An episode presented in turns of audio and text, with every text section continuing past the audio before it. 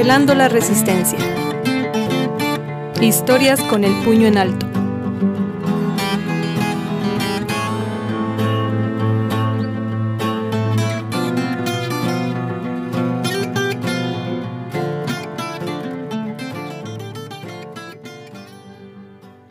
Todos tenemos un artista adentro. Era la filosofía del artista plástico Rafael Bonilla fundador de lo que ahora es la Casa Museo Tlapalcali, ubicada en Tetela do Campo, municipio con una larga historia de lucha, primero contra la intervención francesa y más recientemente ante el extractivismo minero. Maite, nieta del pintor, cuenta no solo cómo nació este centro cultural, sino su transición personal de gestora a activista, en este segundo episodio de Revelando la Resistencia artistas por naturaleza. Rafael Bonilla Cortés fue un prolífico pintor poblano que nació en Cuautempan en 1924, pero que eligió a Tetela de Ocampo para dejar su legado. Tetela de Ocampo se ubica a poco más de tres horas de distancia de la ciudad de Puebla y recibió el nombramiento de pueblo mágico hace poco, el primero de diciembre de 2020. En este lugar rodeado de cerros verdísimos y montañas besadas por nubes, a inicios de los años 70, el artista adquirió una propiedad que se convertiría en su hogar y estudio. Así me lo contó Maite Gutiérrez Bonilla, nieta del pintor, coordinadora de proyectos de Casa Museo Tlapalcali e integrante de la organización civil Rafael Bonilla Arte y Cultura AC, con quien me encontré en la Ciudad de México para hablar de este espacio. Entonces ahí como que se hizo eso, eh, se compró un, terreno y me cuentan que ahí había un molino comunal. Y lo que ahí este, existía antes pues era una especie de, como para guardar granos, una covacha con teja. Y entonces este, se compró esa propiedad y el, el artista Rafael Bonilla poco a poco pues lo fue interviniendo remodelando, construyendo, añadiendo y entonces él hace, pues retoma esa construcción que pues yo supongo por lo que me cuentan que data de, pues de la época revolucionaria, ¿no? Por lo del granero y por algunas cosas que me cuentan, pues yo digo, pues debe ser de esa época en cuando se, pues se hizo ese, digamos, ese molino, esa, ese tejabán que estaba ahí para guardar cosas. Y entonces lo que hicieron es, este, pues ya una, una propiedad como, se hizo como una casa de campo, como un rancho. Y este, ya poco a poco Rafael Bonilla lo que hizo fue pues haciendo de esa casa de campo su estudio. Ya constituida aquella construcción como su estudio, Rafael Bonilla empezó a experimentar con grava, piedra, arena o arcilla, materiales que obtenía del río que cruza la propiedad, para crear esculturas monumentales. El artista plástico dedicó posiblemente una década a esta gran obra arquitectónica y escultórica, antes de que, en 1988, inaugurara la Galería Tlapalcali, con lo que pasó de ser un espacio privado a uno abierto, en el que comenzaron a realizarse actividades artísticas y culturales hablando que en los 70 ya, ya existía ese espacio, pero era un espacio privado, ¿no? Como estudio del pintor y escultor. Y entonces lo que hace este artista plástico es que decide crear una galería para que estuviera abierta al público. Y se crea también ya por la época, pues ya digamos década de los 80 el colectivo Tlapalcali, como colectivo que trabaja ahí en la casa y se le da el nombre de Tlapalcali que mi abuelo decía que significaba casa del color, casa de las pinturas, eh, aludiendo un poco a su terminología, pues a su, sí, el término en, en náhuatl, ¿no? Que es la lengua, pues de allá. Y entonces se crea pues este espacio ya cultural, con la galería, con una explanada con esculturas monumentales, donde pues se realizan eventos desde que yo tengo memoria de cuando éramos niños, pues había danzas, había exposiciones, se reunía mucha gente también, pues del pueblo, ¿no? De gente que hacía música, que hacía pintura, que hacía escultura, arte popular, ¿no? Las danzas, las tradiciones. Entonces eran lugares donde también se llevaban a cabo pues fiestas muy bohemias. Durante muchos años, Rafael Bonilla, que era maestro normalista, impartió talleres y clases que desarrollaron el talento de muchas personas que hoy también son artistas y que siguen formando parte del colectivo Tlapalcali. Sin embargo, el tiempo se posó en el brazo del pintor y las actividades dejaron de ser constantes. Consciente del gran legado artístico del maestro, su familia le propuso en 2010 crear la organización civil que lleva su nombre, para darle continuidad al trabajo de promoción cultural que realizó a lo largo de toda su vida, además de resguardar, proteger y difundir su vasta obra pictórica, que consta de más de 500 pinturas. La condición del pintor fue que Tlapalcali siguiera siendo un centro cultural y de reunión para la gente de Tetela. De esta forma, Maite, su mamá Xochitl y otros miembros de la organización retomaron las actividades en la Casa Museo y las diseñaron con base siempre en las necesidades y problemáticas de la comunidad en las que está inserto el espacio. Actualmente, estas se enfocan en la preservación de las áreas naturales que sufren las consecuencias del crecimiento urbano. Y entonces a partir de eso nosotros nos dimos cuenta pues que había una enorme necesidad de revalorar nuestro entorno rural, ¿no? Porque aunque somos nombrados ciudad, tenemos muchas prácticas y estamos en un contexto rural, ¿no? Y entonces también eso fue, eh, eh, en los últimos 10 años fue un cambio totalmente, o sea, de, de ser un pueblito ahí que nadie conocía, a convertirse en una heroica ciudad de Tetela de Ocampo, ¿no? ¿Por qué? Porque empezó a haber también un trabajo de otras organizaciones, de otros promotores culturales y agentes locales que te digo, no son nombrados como tal, pero todo el mundo los conoce, ¿no? Saben quién hace promoción de la cultura desde hace muchos años, quién formó parte del museo tal. Entonces, allá había, digamos, una comunidad cultural, como en todos los lugares, pues las hay, ¿no? Nosotros simplemente, pues, llegamos a reabrir el centro cultural y a conocer las problemáticas y a vivirlas, y entonces poco a poco fuimos diseñando actividades que iban más en, más en torno a esas necesidades para que fueran proyectos realmente comunitarios. No que, ah, pues a mí me gusta leer y escribo, entonces voy a llegar a enseñarles a los niños a escribir bien bonito, ¿no? Sino que tuviera una utilidad social, que finalmente era precisamente uno de los objetivos de crear la organización civil, que tuviera un objeto social en favor de, de la comunidad, ¿no? ¿Por qué? Porque pues son comunidades aisladas, con poca oferta cultural, no son muy tomadas en cuenta, eh, son pueblos pequeños donde la cultura también de repente se ve para las élites, ¿no? Sigue siendo esa idea de cultura donde una exposición tiene que ser con un listón, donde se rompa y todos entaconados y con trajecito, ¿no? Entonces, nosotros pues creo que también empezamos a romper con eso, o sea, no, no, o sea, la cultura debe ser accesible a todos. Pero como aquí contamos historias de resistencia, es importante decir que no bastan los sueños e ilusiones para materializar un proyecto como este. Maite me contó que al principio no llegaba gente. ¿Y qué es un centro cultural sin la participación de las personas?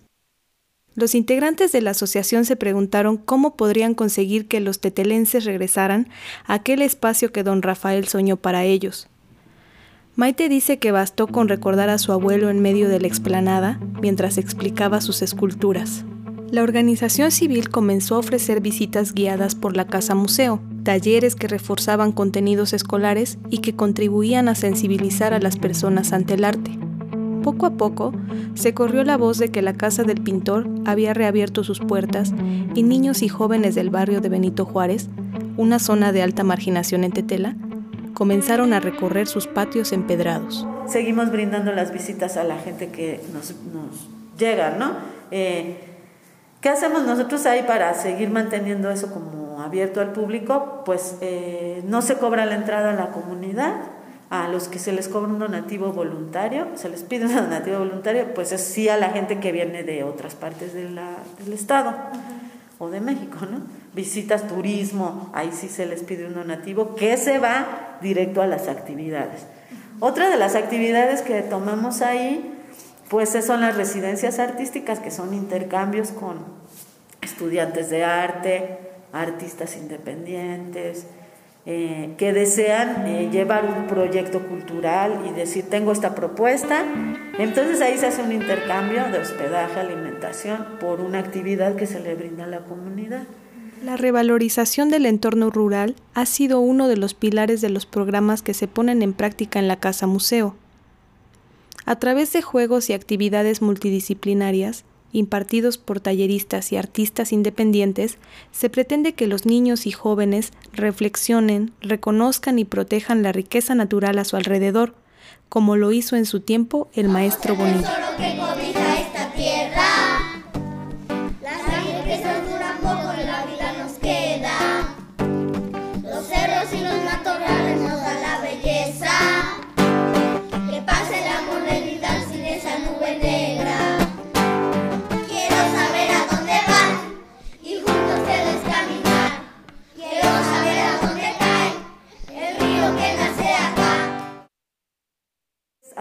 Actividades artísticas y culturales, pues otra vez reconectarnos con la naturaleza, que es algo que se está perdiendo. Y precisamente, eh, por ejemplo, eh, le damos una utilidad, ¿no? Vamos a hacer una, una instalación con objetos que recolectamos durante, durante una dinámica creativa que puede ser caminar a la deriva por la montaña. Entonces los niños se van, recolectamos este, algunos basura inorgánica, eh, elementos orgánicos, regresamos a la casa, se analizan desde quién los tiró. A ver, ¿quién tiró esto? Bueno, porque además les haces preguntas a los niños, ¿no? ¿Y quién creen que contamina? Los adultos son unos cochinos, no sé qué. Ya vamos al cerro, regresamos y bolsitas de papas, chocolate. ¿Y quién se come esto? No, pues los niños. ¿Y quién lo tira? Los niños. No, los adultos. Entonces, ya los haces eh, entrar en una reflexión, aunque sea eh, mínima, ¿no? Eh, y a través de una caminata, y después se hace una instalación con basura, con elementos orgánicos, pues muy, muy de arte efímero, pero lo que se llevan los niños a través de esa experiencia, digamos, estética, ya les deja una reflexión, un, un algo que se llevan que nos permita pues que, la gente proteja su hábitat natural.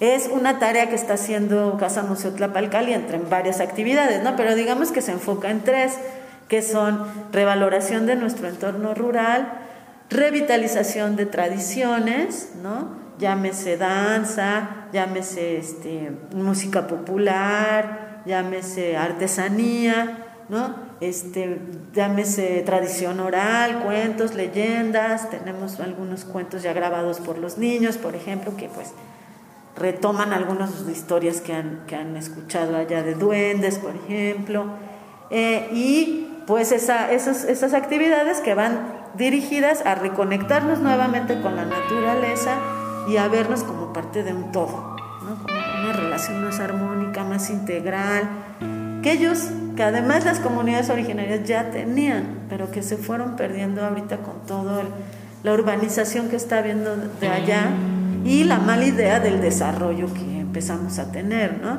Eh, mucha gente pues migra también a las grandes ciudades a trabajar y llegan con otras ideas, entonces lo malo es que esas ideas eh, podrían ser este, muy, muy útiles si se viera la manera de llevarlas a cabo sin afectar tanto al medio ambiente. Maite, consecuente con lo que se comparte entre la Palcali y ya como parte de la comunidad, se ha convertido en una defensora del territorio, en una activista que se opone a la tala ilegal de árboles y a la minería. Sin querer, dice, pero obligada por el aumento en la escasez del agua, las inundaciones, la contaminación de los ríos y la modificación del clima de esa región serrana. Te, te, conviertes en activista sin querer, no es que tú un día te levantes y digas voy a defender los árboles. No, simplemente yo veo cómo están devastando la barrera natural que cruza este, el río y cuando las lluvias son muy fuertes, ellos, la, la población lo sabe, lo sabemos porque el río es incontrolable. Entonces, cuando eso crece, pero crece además donde la gente ya tiene sus animales, su, a lo mejor construyó un cuartito para, para su herramienta, pues todo eso se viene para nuestras, nuestras áreas naturales, que es la montaña, que llevamos pues ya tres, cuatro años peleando para que la gente respete ahí, o sea, que si, que si tiene necesidad de vender la madera la vendan, pero que reforesten. No, lo malo es que aquí las prácticas son de que te vas a dormir, te, levantas al otro día y ya te tumbaron 10, ah, 15 eh, árboles, ¿no? Entonces, es una práctica que está acabando con el agua, está acabando con el clima de allá, que es bosque húmedo de niebla, tan importante para la conservación ahorita del medio ambiente y el equilibrio ecológico. ¿no? O sea, el calentamiento global eh, incluso está cambiando las prácticas de, este, de agronomía allá. Eh, eh, es decir, por ejemplo, este, antes la feria del durazno la teníamos, ahora no hay durazno. En agosto se celebra la fresa del durazno, la fiesta del durazno y no hay durazno por la falta de humedad, de frío. Ya estamos muy, este, ya cambió. Entonces, eso ya, ya se nota, ya es visible. La gente antes no padecía de agua, ahora ya padece y todo es porque no hemos sabido procurar ahí el medio ambiente. Tlapalcali sin su montaña no sería Tlapalcali. Tlapalcali sin su, sin su, sin su bosquecito, su camino, no sería el Tlapalcali. ¿Por qué? Porque es un lugar precisamente que nos pone en comunión con la naturaleza, con nuestras raíces, con, que nos inspira, precisamente por el entorno que lo, permite. Si ese entorno se va destruyendo, pues ya no va a ser lo que, lo que, lo que era. Entonces por eso estamos tratando de, de resistir también a todas las malas prácticas ecológicas que se están llevando en esta recién nombrada ciudad, que por un lado busca el crecimiento y el desarrollo económico, pero por otro lado no está viendo un ordenamiento de territorio, perdón, el ordenamiento territorial. Esta lucha por la naturaleza y el territorio dio visibilidad a Tetela de Ocampo en 2012, cuando algunos medios de comunicación publicaron sobre el pueblo campesino que se opuso a Carlos Slim, dueño de la empresa minera Frisco, que buscaba explotar un yacimiento de oro en la región La Cañada. Los pobladores se opusieron rotundamente a las operaciones de la mina, conscientes del irreparable daño que sufriría el medio ambiente y armaron un frente común para impedir su funcionamiento.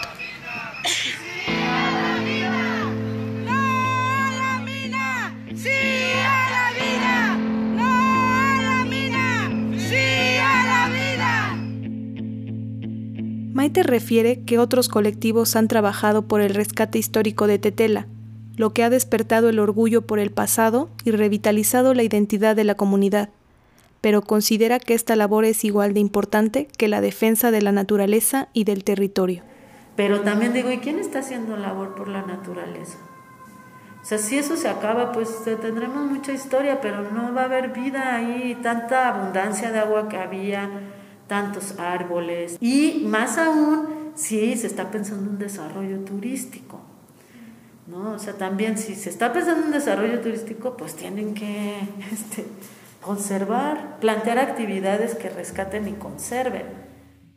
Para Maite, los 10 años de trabajo que han realizado como organización en el Tlapalcali y la partida de seres amados, como la del pintor en 2011, han servido para reafirmar que la resistencia debe continuar, así como la búsqueda de dinámicas para conseguir la autonomía y generación de más proyectos, porque más que un espacio cultural, la Casa Museo, la Casa de las Pinturas, la Casa del Tiempo, es un espacio útil para la comunidad.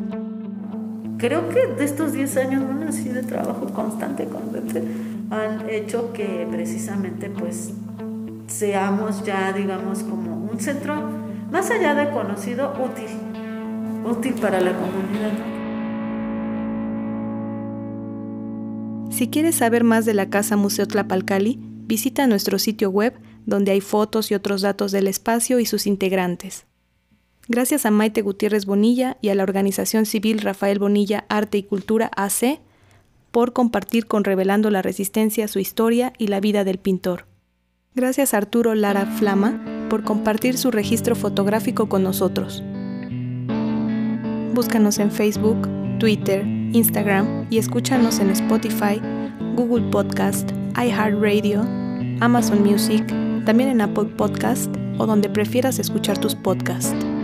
Revelando la Resistencia se graba en el Centro Histórico de Puebla, en Obra Negra Producciones. El guion, la narración y la entrevista los he hecho yo, Mon Ortiz. Itzel Sánchez colabora con ideas y nos presta su voz en algunos episodios. Arturo Muñoz Carcará está detrás de la grabación y producción sonora. La edición, mezcla, diseño sonoro y música original son de Gustavo Espíndola. Y Omar Moreno es el creador de la identidad visual de este proyecto.